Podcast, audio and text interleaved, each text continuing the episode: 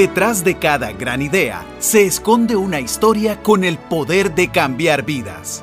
Ideas que enseñan, historias que inspiran. Esto es Relatos, Voces Extraordinarias, una producción de Radio Monumental.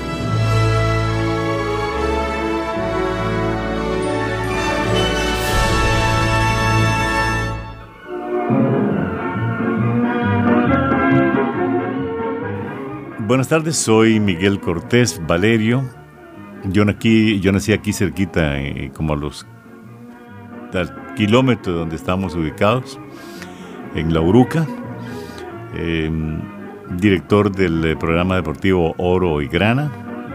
Y pues contaremos parte de, la historia del programa y, y de la historia personal también. Bueno, yo nací en, La Uruca, distrito de, del Cantón Central de San José, eh, en, una, en una finca, se puede decir, en una finca de los Esquivel, repito, a donde estamos aquí, como al kilómetro. Eh, de origen eh, netamente campesino, mi papá era un campesino, trabajaba en una finca de los Esquivel, y entonces pues uno siempre había tenido, y como a, como a 250 metros de la plaza de la Uruca. Entonces íbamos a, la plaza y posteriormente pues ese gusanillo de los deportes y básicamente el fútbol, eso conllevó a que pues uno se enrolara en esto. Yo estuve en la escuela Antonio José de Sucre, en la Bruca. Como detalle interesante, eh, hubo a nivel de primaria, de parte del Ministerio de Educación, si se puede decir, un concurso que se llamó Junta Premio León Cortés. Eso destacaba al mejor alumno de la dirección de escuelas de todo San José. Y bueno, posiblemente por la bendición del gran hacedor, eh, presentamos en un, concurso eh, la niña María del Carmen Arias Sandí que vive en Río Segundo actualmente, fue en la escuela de la primaria toda, primero hasta sexto. Y en esa oportunidad yo quedé como mejor alumno de San José. Un polito, un campesino de la Bruca. Imagínense si yo no, desde que empecé, no tengo que estar agradecido con, con el destino y con el gran hacedor. Y posteriormente, pues eh, ya vino el, eh, el, colegio, en el colegio del liceo, en el liceo de San José, en Barrio México, no concluye ahí eh, por diversas eh, razones.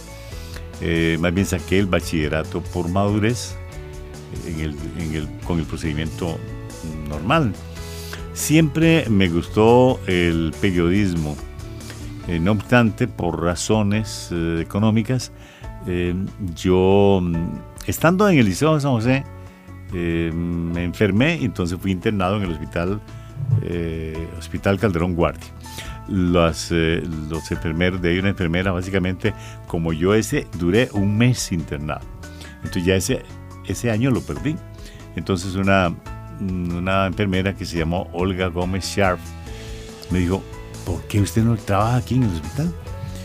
Y ella me llevó a la, a la farmacia y de ahí me quedé prácticamente yo trabajé 25 mm, años ahí. Yo he sido un hombre de, de, periodos largos.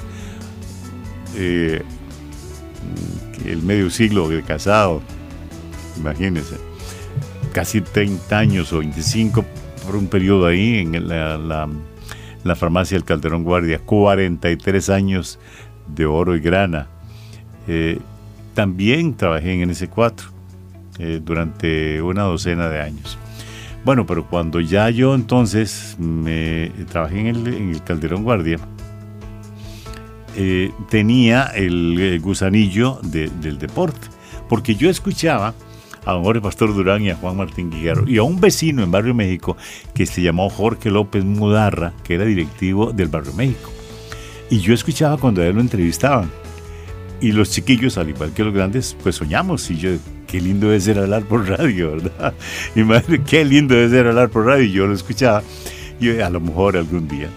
Y ese día, pues para abreviar un poco el asunto, yo he sido herediano, seguidor del equipo herediano.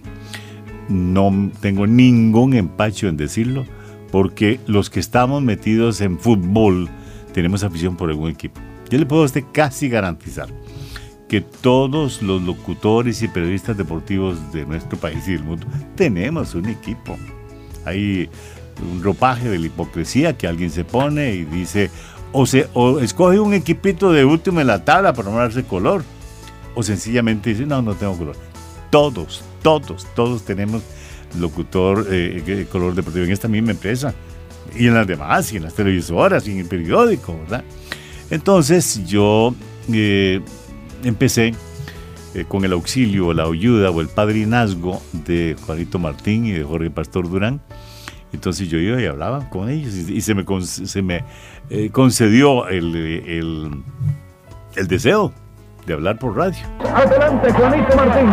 Gracias, aquí Estadio Nacional. Esto es una locura. Chapuy es una jaula de canarios al lado del Estadio Nacional. Mire, eh, pues yo sabía del sitio donde ellos trabajaban, donde hacían su, eh, el programa, como lo tengo yo ahora. Don Juan Martín tenía el programa en una ciudad que se llamó Soda Palas, al frente de a un costado del Parque Central.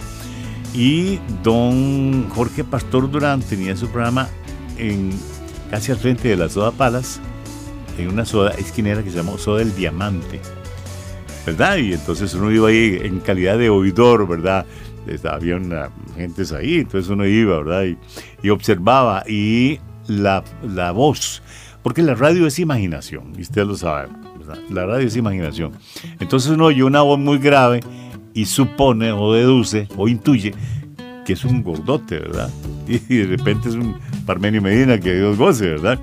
O hay gente que tiene una voz muy grave, muy, muy pituda, muy, muy fina, y entonces uno dice que es un, es un hombre muy delgado, una persona muy delgada, y no, es una persona muy bien dotada anatómicamente, ¿verdad? De tal manera, ahí fue como yo me, me entronqué con ellos. Juan Martín tenía un programa que era menos, eh, era más cerrado estar ahí. Tan es así que Juan Martín aplicaba un principio en periodismo que es es eh, fiel reflejo de lo que uno debe hacer. No debe darle el micrófono a nadie. uno tiene micrófono y lo acerca para que el entrevistado hable, pero no se lo dé. Cosa que era totalmente opuesto a don, Jorge Pastor Durán. Don Jorge le daba el micrófono y él se dedicaba a hablar con, con, los demás, ¿verdad? O sea, acepté dos corrientes y de lo supuestamente bueno, pues cogí eso. De esa forma fue como yo, yo me empecé y los, los conocí a ellos y después pues ya me... Ah, bueno, y don Jorge Pastor Durán en una oportunidad me dijo, Miguelito, usted tiene buena voz, podría hacer algo. Y se lo creí y de eso he comido más de medio siglo, ¿verdad? Y el principio eh, fue interesante porque la primera vez que yo usé un micrófono fue con, con don Jorge Pastor y Juan Martín, ¿verdad? En calidad de intruso, ¿verdad? Eh, simplemente por eh, la fiebre y el deseo de, hacerse escuchar y que en la calle le dijeran, mira, que oye, entonces para uno era una heroicidad haber hecho eso, que lo escucharan por radio. Ya después yo tomé, ah, bueno, porque mm, yo le ofrecí mis servicios, entre comillas, al equipo herediano. Entonces, eh, de unas famosas comisiones que en ese entonces prevalecían para ser panegirista de un club, por ejemplo, como el Herediano. Entonces yo ah, entrevistaba a algunos jugadores, llevaba biografías y las leía en el programa de Jorge Pastor Durán. ¿verdad? Ahí fue, digamos, el, primer contacto con un micrófono, que sentía uno que necesitaba como 20 tanques de oxígeno porque levantaba el aire. Eh, me imagino que uno estaba más transparente que eh, no sé qué pero se fue, se fue pasando, se fue pasando. Y posteriormente, en el, la radio de Costa Rica, habían dos personas, una persona que todavía está vigente, él se llama Carlos Emilio Beteta Blandón. Vino de Nicaragua, tenía un programa y era de noticias. Creo que fue por Radio Libertad que él tenía un, un noticiero y entonces yo le colaboré, pero en cositas así como cuentagotas. Porque cuando uno le va a dar la oportunidad a alguien, tiene que medirlo, ¿verdad? No le va a dar mucho tiempo, al igual como yo he hecho ahora. Entonces Carlos Emilio hizo lo mismo y, resulté. Posteriormente también hubo otro señor em, que se llamó Justo Pastor Martínez. Justo Pastor Martínez III, nombre completo. Este señor también de la radio me ayudó mucho. O sea que en, esas, dos, eh, en esas dos personas, ya en forma no profesional, pero sí más en serio, ¿verdad? Como, como solo yo, no como un contertulio de un programa, sino como alguien que ya estaba buscando un trillo y hacer una profesión de lo que eh, posteriormente sería eh, prácticamente el bienestar o la profesión que actualmente ostento. Bien, ya les decía que Oro y Grana, eh, eh, o que yo colaboré con el equipo de Diana, surgió la posibilidad de hacer un medio que de alguna forma fuera una voz del equipo florense. Eh, para no poner el rojo y amarillo, que quedaba de por sí muy ligado al club. Entonces, eh, la policromía es extraordinaria en sinónimos. Por ejemplo, eh, oro es, amarillo, grana es rojo. Se ha visto cuando los eh, toreros salen al paseillo, que van bien uniformados y salen a, la plaza de toros y van en su forma de, de desfilar. Entonces el narrador del arte de Cúchares dice, va vestido de oro y grana, eso quiere decir que va de amarillo y rojo, un vestido muy bordado. O en otro dice de azul grana, tan es así que el equipo Barcelona, los colores son el azul grana, azul natural y grana que es rojo. O aquel, por ejemplo, la bandera de Argentina que dice el equipo albiceleste porque albo es sinónimo de blanco. Tan es así que muchas personas que son, que tienen cejas blancas, bigote blanco, pelo blanco, casi todo blanco, ¿verdad? Se le dice albinos. Eso precisamente entonces hay juego de la policromía y hay sinónimos. Entonces le pusimos oro y grana, amarillo y rojo. Las primeras ediciones fue en junio de 1974 en Radio Victoria, ¿verdad? Que quedaba como a los 100 metros del estadio de la puerta sur del estadio, 100 eh, metros al, sur. Y ahí entonces había una esquina y ahí lo hice. Eso fue, creo que recuerdo algunos contertulios todavía, como mm, Miguel Salazar, con Luis Fernando Moyamata, Jorge Arturo Maña, eh, en fin, algunos que, que, fueron los primeros contertulios y que ahí se dio el inicio. Resulta que como órgano del equipo herediano duró como seis meses. Y después no hubo como mucho interés de la, de la Junta Directiva en, seguirlo. Yo dije, pues me la están poniendo brincandito en el área, ¿verdad? Y entonces yo, sigo con el programa, pero ya una cosa absolutamente mía. Es decir, de todas maneras siempre fue mío, ¿verdad?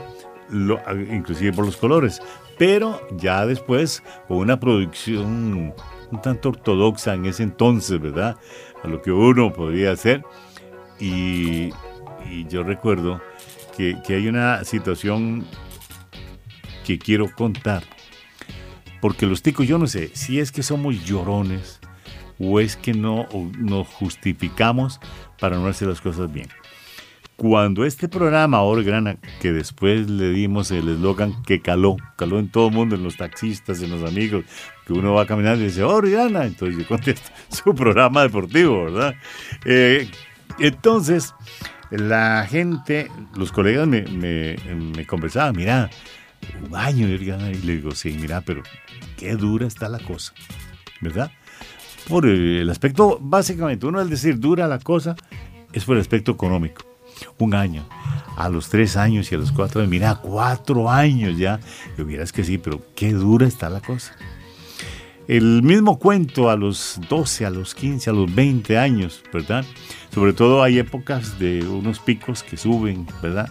Otros que bajan muy profundamente y los anuncios se van por diferentes razones. Mira, ¿cómo estás haciendo hoy? Mira, ya 20 años, pero mira qué dura está la cosa. 25, 30, y entonces se me topaba con algunos colegas que teniendo medios, ya no solo escritos, sino radiales o televisivos, igual tenían que cerrarlos. A los 30, a los 35 años, mira, seguí, sí, mira, pero vieras qué dura está la cosa, ni me digas, yo tuve que cerrar el mío. A los 38, a los 40, a los 41 años, recién me converso con gente aquí mismo, lo hablo con Tano Pandolfo, para decir una, y él que es una vez a la semana, ¿verdad? Mira, sí, dice, ahí sigo, pero qué dura está la cosa. Hoy, 43 años después, por la bendición del gran hacedor, aquí estoy, y digo, ciertamente me mantengo, pero qué dura está la cosa. Porque eh, conseguir anuncios, es que uno hace la de, ¿qué? Uno hace el tiro de esquina y va al área a cabecearla, ¿verdad? Uno es el que cobra, el que vende, el que produce el programa. Así es que entonces, por eso no es tan duro, sino el aspecto económico. Afortunadamente llegué a un alero en el que eh, vieron con, buenos ojos lo que yo había hecho en, reloj, ¿verdad? Y no se me olvida que cuando hubo, a propósito de eso, qué dura está la cosa, en Radio Reloj subieron las tarifas, pero desmesuradamente. Tan es así que don Rolando Angulo Celedón, que Dios goce, tuvo que irse, porque la mm, gerencia o la administración de eso lo socó tanto que lo asfixió. A mí también, a mí no me asfixiaron tanto, posiblemente me pusieron anestesia, pero igual me resintió. Entonces yo vine aquí a esta empresa cuando la gerente era doña Teresa Chávez, ¿verdad? Y entonces eh, ella me citó a un lugar que está en Belén, café, se llama Coffee Shop. Yo no la conocía a ella, entonces yo fui el día y la hora en que ella me dijo, y nada más tenía referencias eh, de su físico. Yo vi entrar a, la señora y digo, esta es, y ella me volvió a ver y me sonrió y nos sentamos. Y yo le conté que eh, yo no seguía más el reloj y que venía para acá. Ella me dijo una frase que no se me abrió una puerta, se me abrieron un montón. Antes de cualquier cosa me dice, a mí me interesa que usted se venga. Imagínese, uno va a buscar un, una y quien tiene que haber visto uno, más bien le dice a uno que le interesa. Imagínese, yo ya está. Ya suspiré ahí, tranquilo. Y nada más había un problema, que tenía libre media hora. Porque Everardo Herrera estaba en la tarde. Entonces me dice, ¿podría hablarle usted a él para que él se corra media hora? y entonces ya le queda la, la hora completa. Yo le hablé y con el clásico mi risito me dijo que no había problema y me quedé. Pues posteriormente hubo, eh, um, ya no, era una hora, sino que más bien era hora y media, porque hubo en esta emisora un programa que se llamó La Encerrona. Lo hacía Cal, eh, Norval y Mino, creo. Por ahí había otro. Resulta que lo cerraron posiblemente porque se les puso dura la cosa, ¿verdad? Entonces, yo no recuerdo si el que estaba de gerente era José Bato García o Edgar Barrantes o Carlo, o ya estaba don Hernán. La cuestión es que me lo ofrecieron y yo lo acepté, hora y media. Entonces ya era un espacio que costaba un poquito más venderlo, ¿verdad? Pero uno lo acepté. Así es que entonces eso es parte de lo que, y, ha sido un éxito, ¿verdad? Un éxito en, cuanto a audiencia, en cuanto a, credibilidad, eh, en fin, en, muchas cosas. Y por qué no decirlo, tampoco me voy a poner en plan de que yo tengo que poner dinero, ¿no? Obviamente da, hay épocas que da más, hay otras épocas que da menos, pero como decía aquí el caballero, un veterinario muy famoso, sana, con gusto no pica. Y bueno, pues ahí estamos ahora.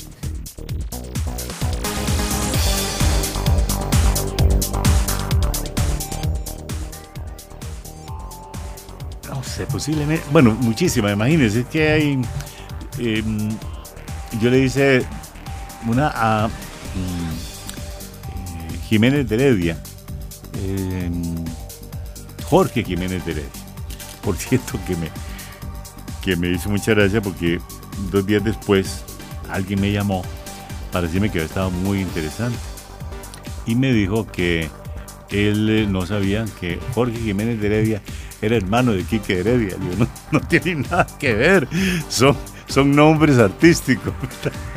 y entonces no tienen nada que ver. Lo único es que de repente tienen alguna afinidad por el equipo herediano o por la provincia de Heredia. Cuando yo conversé con, con Jorge Jiménez, sí me dio, decir, un hombre profundamente eh, conocedor de lo que hace. Estuvimos hablando de las esferas y otra serie de cosas. Eh, fue quizá una de las que, de las que de verdad, no que me ha marcado, pero sí que uno tiene mucha experiencia. Otra de las, porque tengo que hacerla así de memoria en este momento, y ya uno no es exactamente un debutante, tiene que mover las neuronas. Eh, una que sí también me, no que me marcó, pero que me hizo, me hizo pensar, fue de el, este pensador argentino, cantautor, que lo mataron en Guatemala, creo, eh, Facundo Cabral. ¿Cuándo eso? Yo le hice una entrevista estando en NS4. Entonces, creo que fue para el Mundial de Estados Unidos. Colombia venía muy bien y Facundo era un hombre que, conocía muchas, casas, muchas cosas. Yo le conversé a él acerca de del fútbol y él me dijo que posiblemente Colombia en ese torneo pues iba a hacer cosas muy buenas, casi como, subcampeón. Eh, no se le hizo a Facundo Cabral porque hubo ahí cosas que no estuvieron bien, pero sí me dijo algo que me llamó la atención. Facundo como pensador me dice, debe existir un Dios con la voz clásica. Él. Imagínense que yo me acosté, me dormí, no hice nada y me levanto y veo los árboles moviéndose, los pajaritos cantando. Tiene que existir un ser superior.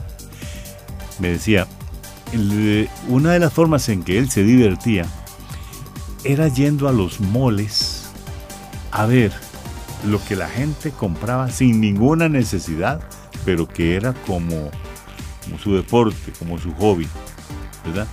Y mm, de alguna forma él defendía lo que hacía con su indumentaria. Usualmente él andaba con un pantalón de mezclilla. Si mi mamá estuviera viva diría que se paraba solo, decir, que, el pantalón lo ponían y por las la razones que sea el pantalón estaba solo. No sé, no conocía plancha ese pantalón.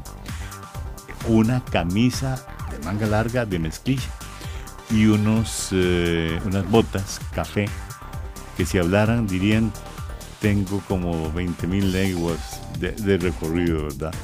De tal manera, yo de verdad, y un hombre pues que tenía su dinero, su fama, una facilidad de palabra extraordinaria y sin embargo eh, hablaba de esa forma. Otra de las eh, anécdotas o, cosas que, que, si no me han marcado, por lo menos sí me dieron minutos para posteriormente meditar, fue una entrevista que le hice a don Eduardo Lee, precisamente un día antes de que se fuera para Suiza entre otras cosas, yo le pregunté acerca de, que si en la FIFA había corrupción, un día antes, ¿verdad? Y él me dijo que no, que es que la gente hablaba mucho y que exageraba y que mm, pues, por lo menos él se había metido al fútbol, pero por colaborar, palabras más, palabras menos, pero que él no tiene ningún interés. Y me dijo que su futuro él lo tenía asegurado. Así como esas palabras. Él me dijo que su futuro lo tenía asegurado. Y como fue, eh, esta entrevista me la han pedido de algunos medios. Eh, y como fue posteriormente todo lo que pasó, ¿verdad? Y lo, que está pasando hasta el momento, pues también fue otra de la que me dio cabida para meditar acerca de las cosas que contestan algunos entrevistados y posteriormente lo que pasa. Yo sé que hay mucho más, pero ahorita no se asoman a mi memoria.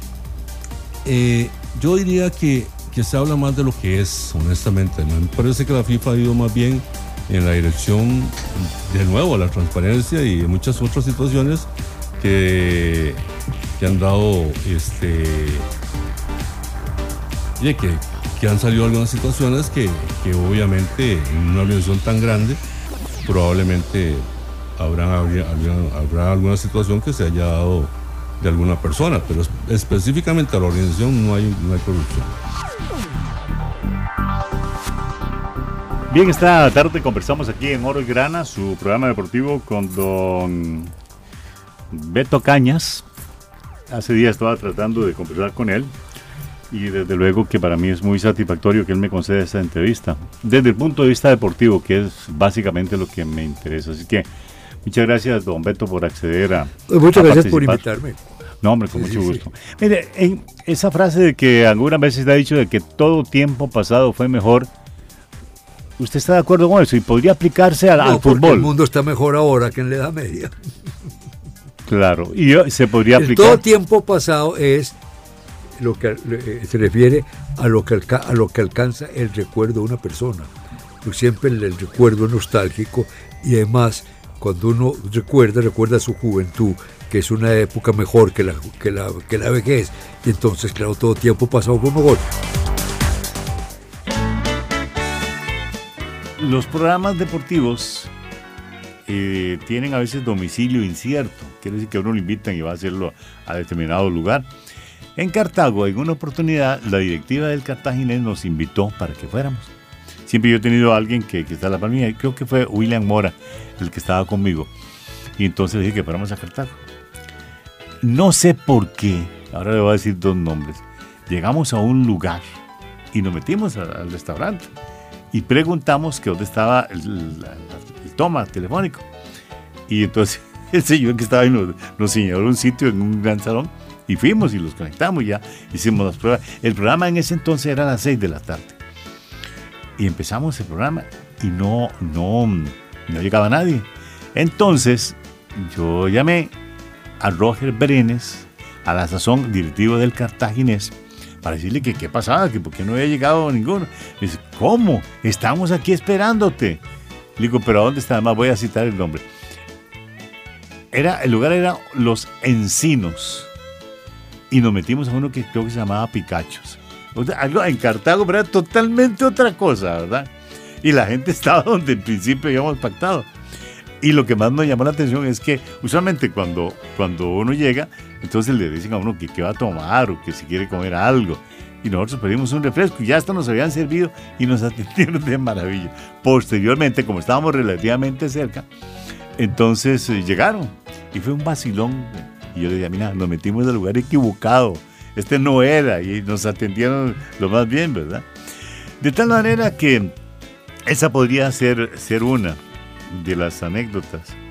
Eh, hay muchísimas más, pero de relieve, así como para que en un relato como este, pues no sé si más adelante se me, me acuerda o puedo hacerlo. Eh, de tal manera que, que, bueno, teníamos una moto, una Vespa también, eh, que a mí siempre me han gustado esos, pero por dos razones, la moto no me gusta pero la Vespa es como diferente. La Vespa tiene como dos aletas adelante que le frenan de alguna forma la velocidad del viento, entonces no, no le permite impulsarse tanto. Tiene unas eh, plataformitas que uno puede poner los pies. Es más, hasta uno puede andar en una Vespa con corbata y no, como que no desentona mucho. En cambio, ahora se está andando una pandillera con vestido pelo. Eh, y también es la única motocicleta debería comprar, eh, buscar este anuncio para que paguen todo lo que estoy diciendo. Lleva el repuesto ahí mismo, la vez, para un lado, ¿verdad? Usted puede pinchar y no hay ningún problema. Como si fuera poco, al otro lado lleva otra canastita también, algunos le dicen cachetes, que puede, puede echar mercadería, puede echar del otro, o sea, y, y esa eh, Vespa era como la unidad móvil de oro y grana en una oportunidad. De tal forma que Ah, algunas, algunas cositas. Hay, hay eh, de repente algunas más simpáticas, otras no tanto, de, problemas, de inconvenientes que uno lo ofenden. Eh, pero yo he aprendido con esto que, que, lo peor que uno puede hacer cuando lo ofenden es enojarse. Uno puede hacer que su hígado tenga una inflamación inmediata, pero que no se enoje. Y menos que conteste al aire, ¿verdad? Eso se lo he dicho a, los, eh, compañeros que han estado conmigo y mm, me ha dado muy buen resultado, aun cuando después uno eh, tenga que hacer algunas cosas, pero, pero al aire, porque el público también merece respeto.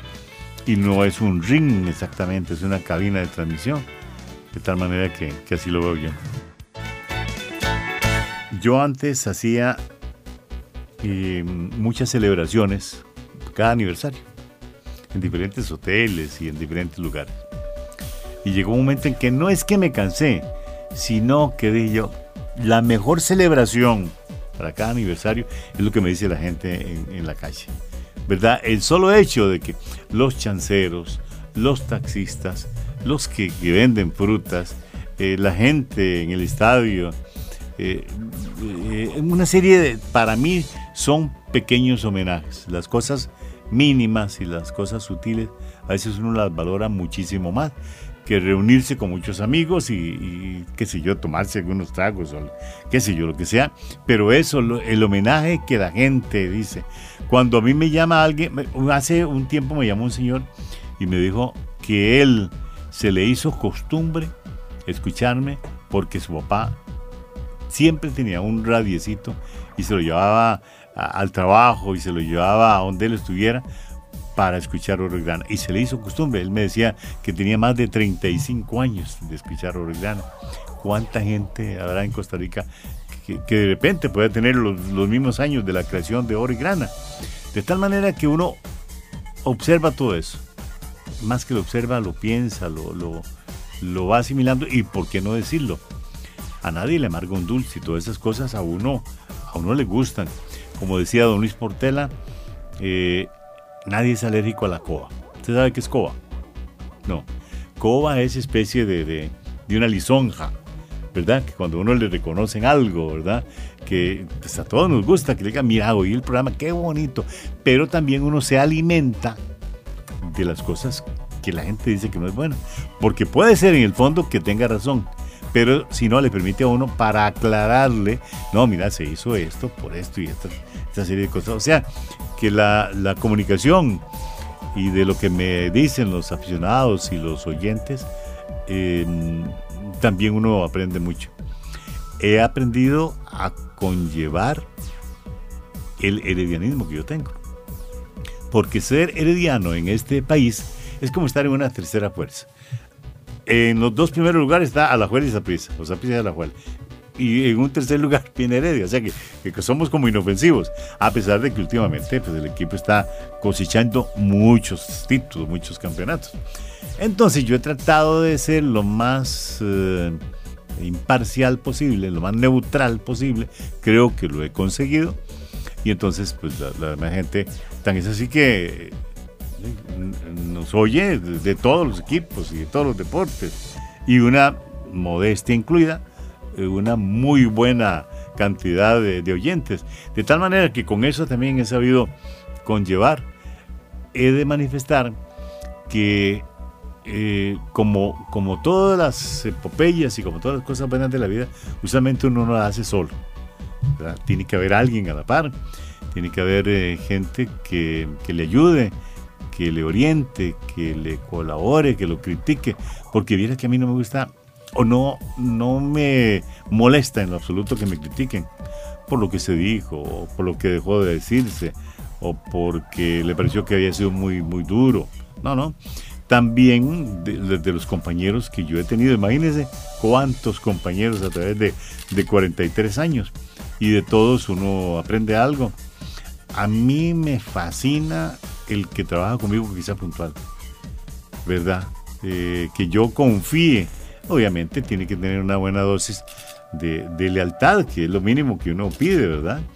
Y de todos los que hay, de todos los muchachos que han, algunos ya no, no tan muchachos que estuvieron conmigo, pero de, todos les agradezco porque ha sido parte de la historia de Oro y Grana, 43 años, imagínense.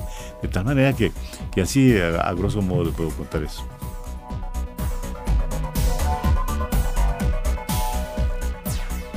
¿Cómo la veo la actual o la selección como institución de, bueno, la selección obviamente es el máximo representativo a nivel, a nivel em, futbolístico. Para mí, yo creí que lo de Italia 90 no se iba a dar nunca. Si hubo gente en Costa Rica que apostó a que Costa Rica no hacía un tiro de esquina a favor, no digamos un gol, un tiro de esquina a favor, que ni eso hacíamos. llega ahora con su mm, salveque lleno de experiencia.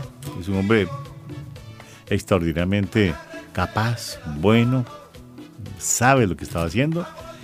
Y entonces eh, le cuento que en una de las eh, lecciones donde estaban eh, concentrados, tomó 11 hojas. 11 hojas. Entonces, y delante de todos los muchachos, coja, coge una hojita y la parte de la mitad. Facilísimo, ¿verdad? Una hoja de papel. Pero coge las 11 hojas, las alinea, las ubica y al tratar de partirlas no era tan fácil. Simbolizando que como equipo, si los 11 se unían, iba a ser difícil que, que, si no perder, por lo menos pues, era, era muy, muy fácil que unidos hicieran un buen papel en, Italia. Y así fue, efectivamente. No obstante, eh, yo creí que nunca se iba a votar el récord de esa selección en Italia 90. Tan es así que antes, hace muchos años, hubo una agrupación de futbolistas que por su escasa estatura, en México lo llamaron los chaparritos de oro.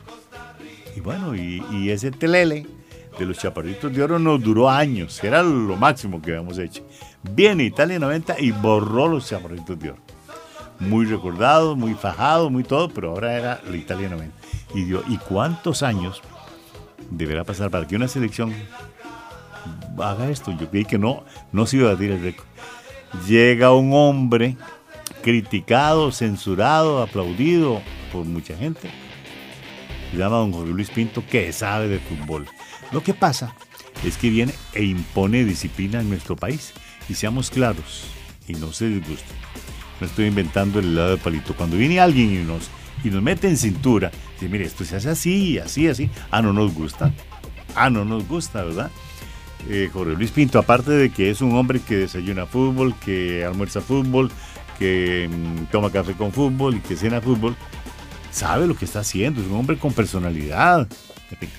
Viene esto, ¿quién se iba a imaginar que Costa Rica, Brasil 14, iba a hacer eso? Ahora volvemos a otro. ¿Quién va a superar lo que hizo eh, don Jorge Luis Pinto y la selección? Era prácticamente imposible. Es decir, la, gente lloraba y de verdad, eh, de verdad porque lo sentía. Si, la selección nuestra fue buena, imagínense lo que hizo. En el 2002 estuvo, estuvo bien la selección con Alexander Borges Guimaraes, pero los récords los está, ha estado votando la gente que llega. Y nadie le podrá quitar a Jorge Luis Pinto el hecho de habernos puesto en un lugar tan preponderante Imagínense que el grupo de la muerte, ¿se acuerda cuando se decía el grupo de la muerte? Que estaba Uruguay, estaba Italia, no, estaba Inglaterra, era el grupo de la muerte. Y no, más bien, algunos jugadores decían que más bien la muerte era Costa Rica, ¿verdad? Así que eso en cuanto a selecciones pasadas, porque era algo generalizado. La de ahora, la de ahora, es que al tico también a veces le gusta que, que le canten sirenas al oído, ¿verdad? Y que uno diga muchas cosas buenas. Y no, Mire que yo tenía algunas cosas, absorbí algunas cosas de don Jorge Pastor Durán y de Juan Martín, que Dios goce los dos. Y a veces no es solo el canto de sirenas, a veces hay que decir cosas. A mí esta selección, si bien es cierto, yo la veo por clasificada, pero quién sabe qué nos va a pasar en el Mundial. ¿Quién sabe? No. Ahora, ni pensar que vamos a hacer algo parecido a, lo de 2014 y no es que sea pesimista, ni negativo, ni cosa que se parezca. Tengo los pies en el suelo. Quisiera equivocarme, pero no sé. Me parece que, la selección no, no da para tanto.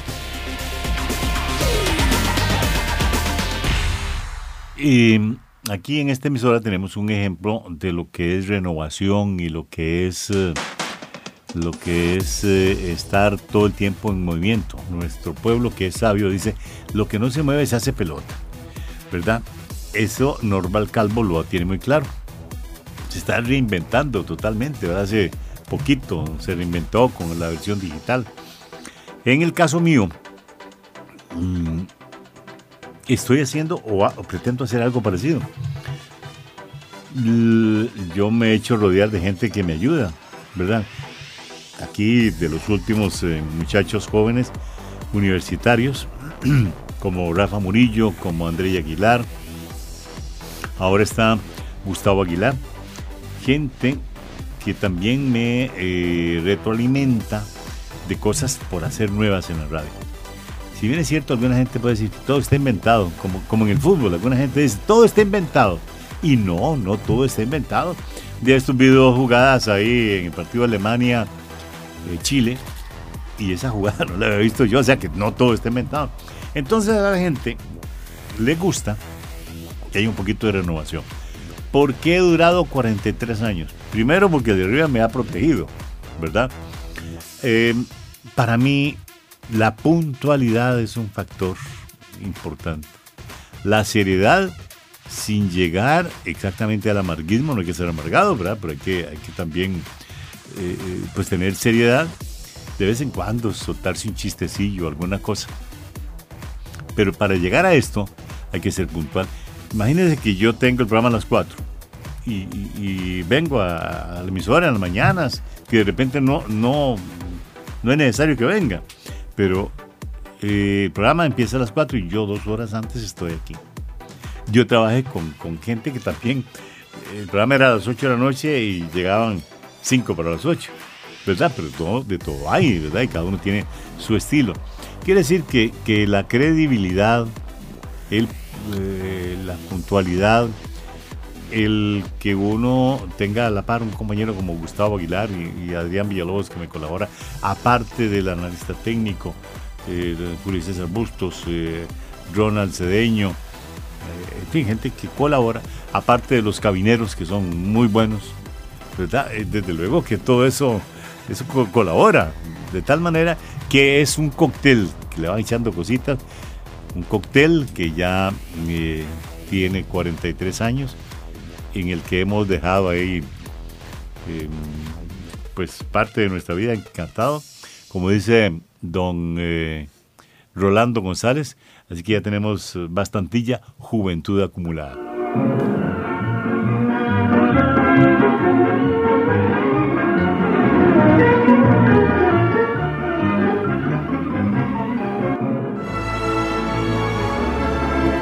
Ideas que enseñan, historias que inspiran. Esto fue Relatos, Voces Extraordinarias. Sábados, 2 de la tarde. Una producción de Radio Monumental. el próximo sábado.